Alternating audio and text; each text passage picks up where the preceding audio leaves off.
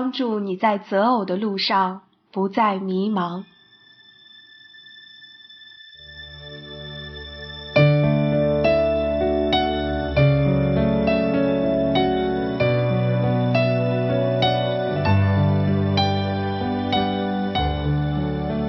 二，结婚之前，当恋爱中的情侣确定婚姻关系的时候。就要准备结婚了。结婚不能只是双方口头的约定，或是双方家长在一起吃顿饭，表示认可这个婚事了。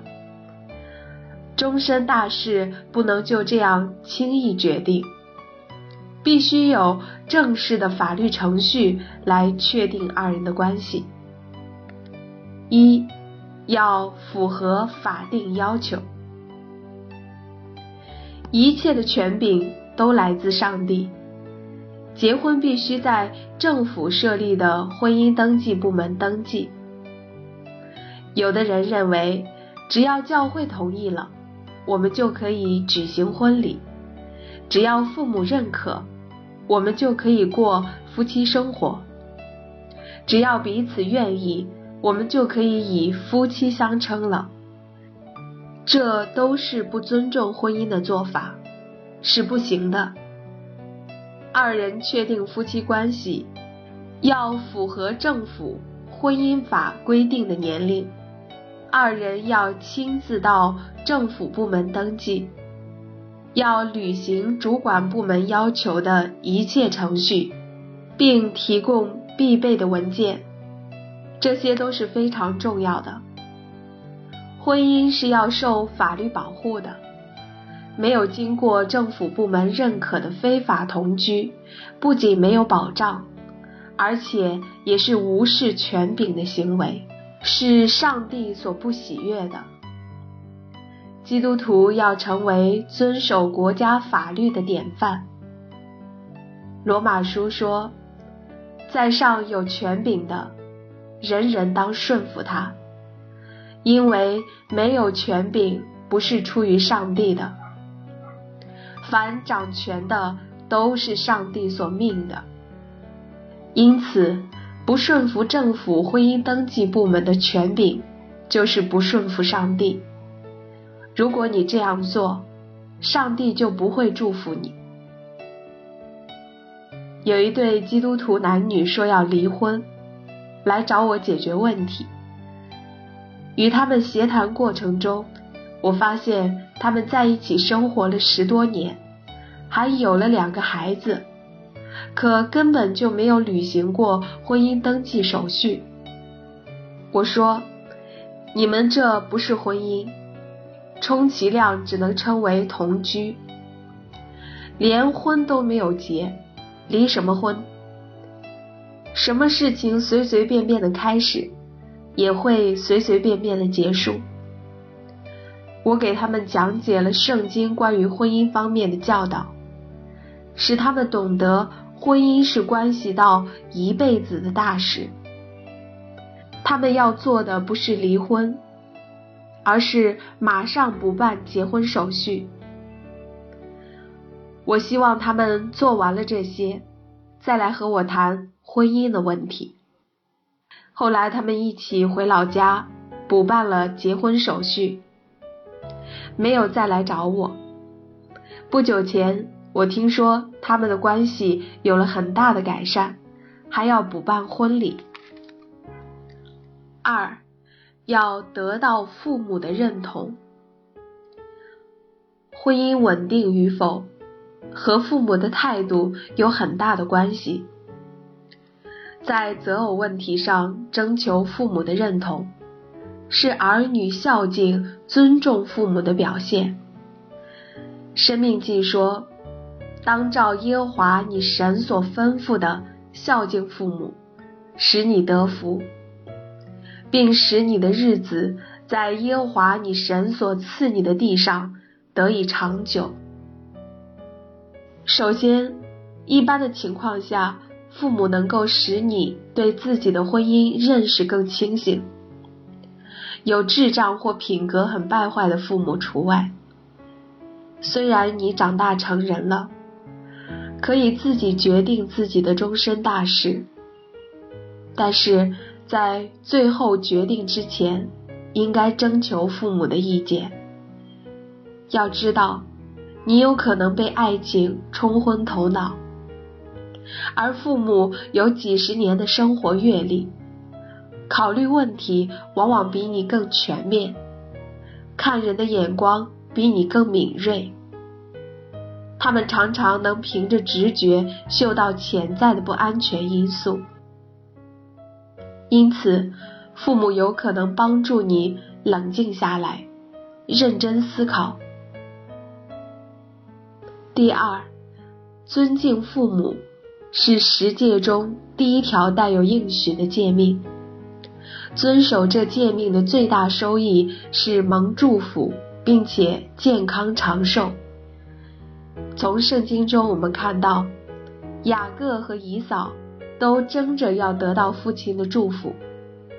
以色列就是雅各给约瑟的两个孩子祝福时。连哪只手按在哪个孩子的头上，约瑟都很在意的。可见父母带给儿女的祝福非常重要。父母对儿女婚姻的态度，对儿女日后的生活起着非常重要的影响。在父母不同意的情况下结婚。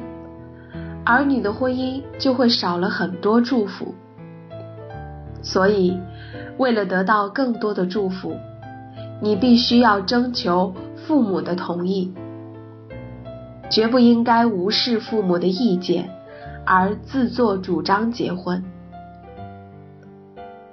第三，尊重父母会使你的婚姻有一个良好的开端。婚礼上。新娘的父亲陪着女儿走过红地毯，将她交给新郎。这是一个激动人心的时刻。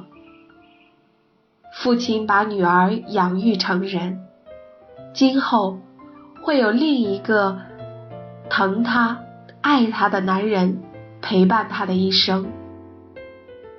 但是我曾经看到过这样的婚礼。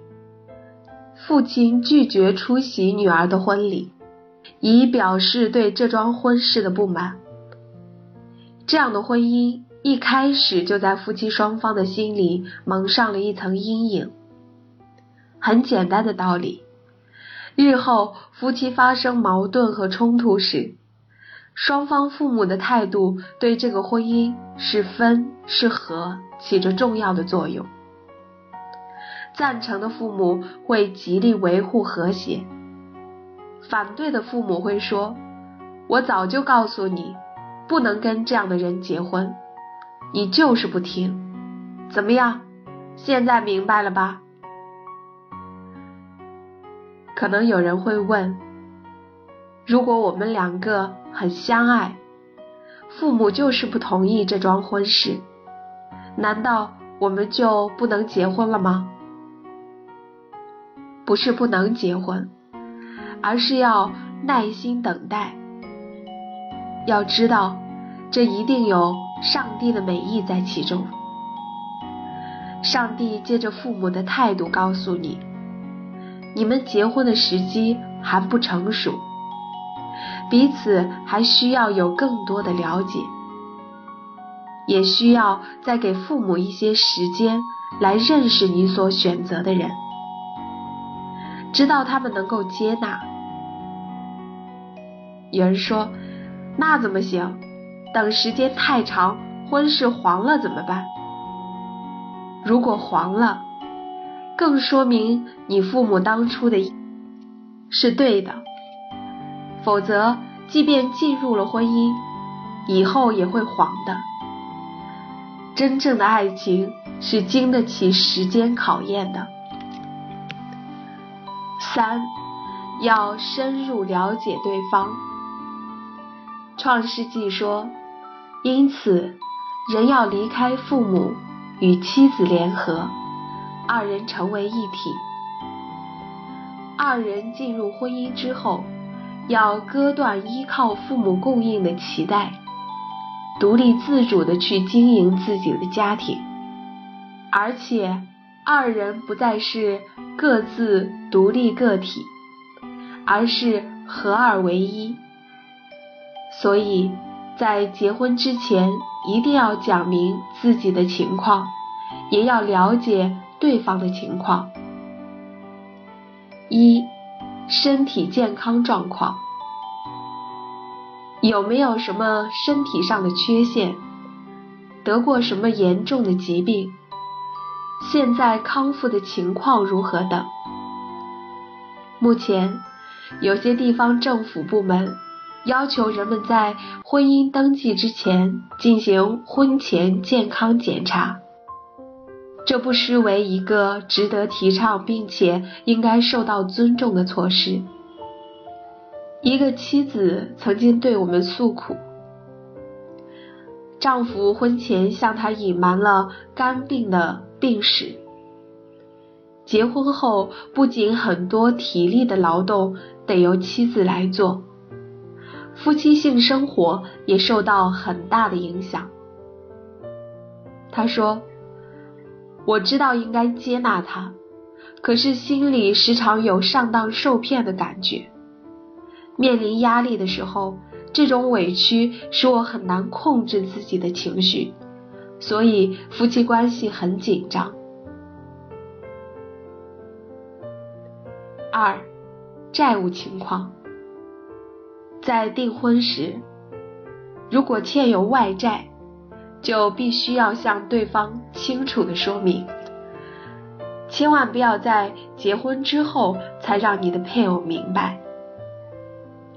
他必须和你一起去偿还一笔数额不小的债务，那将是一个非常令人沮丧的事情。有一对夫妻找我来解决冲突，经过询问才了解到。问题的根源就在于丈夫为了能够娶到这个女人，竟然借了十万元的外债。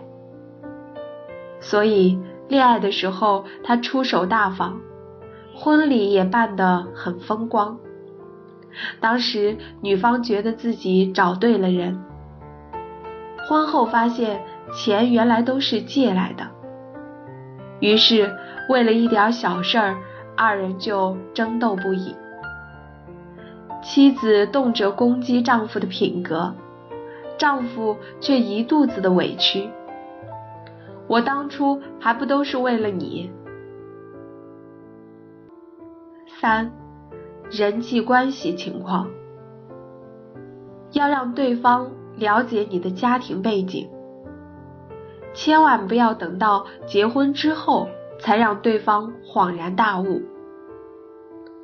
哦，原来。你还有一个呆傻的弟弟要我们来照顾，我不干，你自己过吧。你怎么没和我提起过这个坐牢的小叔？真让我没脸见人。记住，我们在接纳部分所讲的，爱一个人不仅是欣赏他的优点，更重要的是接纳他的缺点。不足和失败，当然，其中也包括他的主要亲属关系。四，两性关系情况，和异性之间的关系问题要和对方讲清楚，同时也要了解对方这方面的情况。在现今的社会环境下，只经过一次恋爱就进入婚姻的情况已经不多见了。在走进婚姻之前，各自有过恋爱经历是很普遍的事情。如果和以前的恋人发生过性关系，问题就比较复杂。如果你告诉对方实情，不知道对方能否接受，会不会因此而分手？如果你将实情隐藏起来，结婚之后一旦暴露，对方受到的伤害会更加严重，甚至出现信任危机，而导致离婚。怎么办？这是一个非常复杂的问题。虽然每个人遇到的情况有所不同，但是有几项原则需要注意。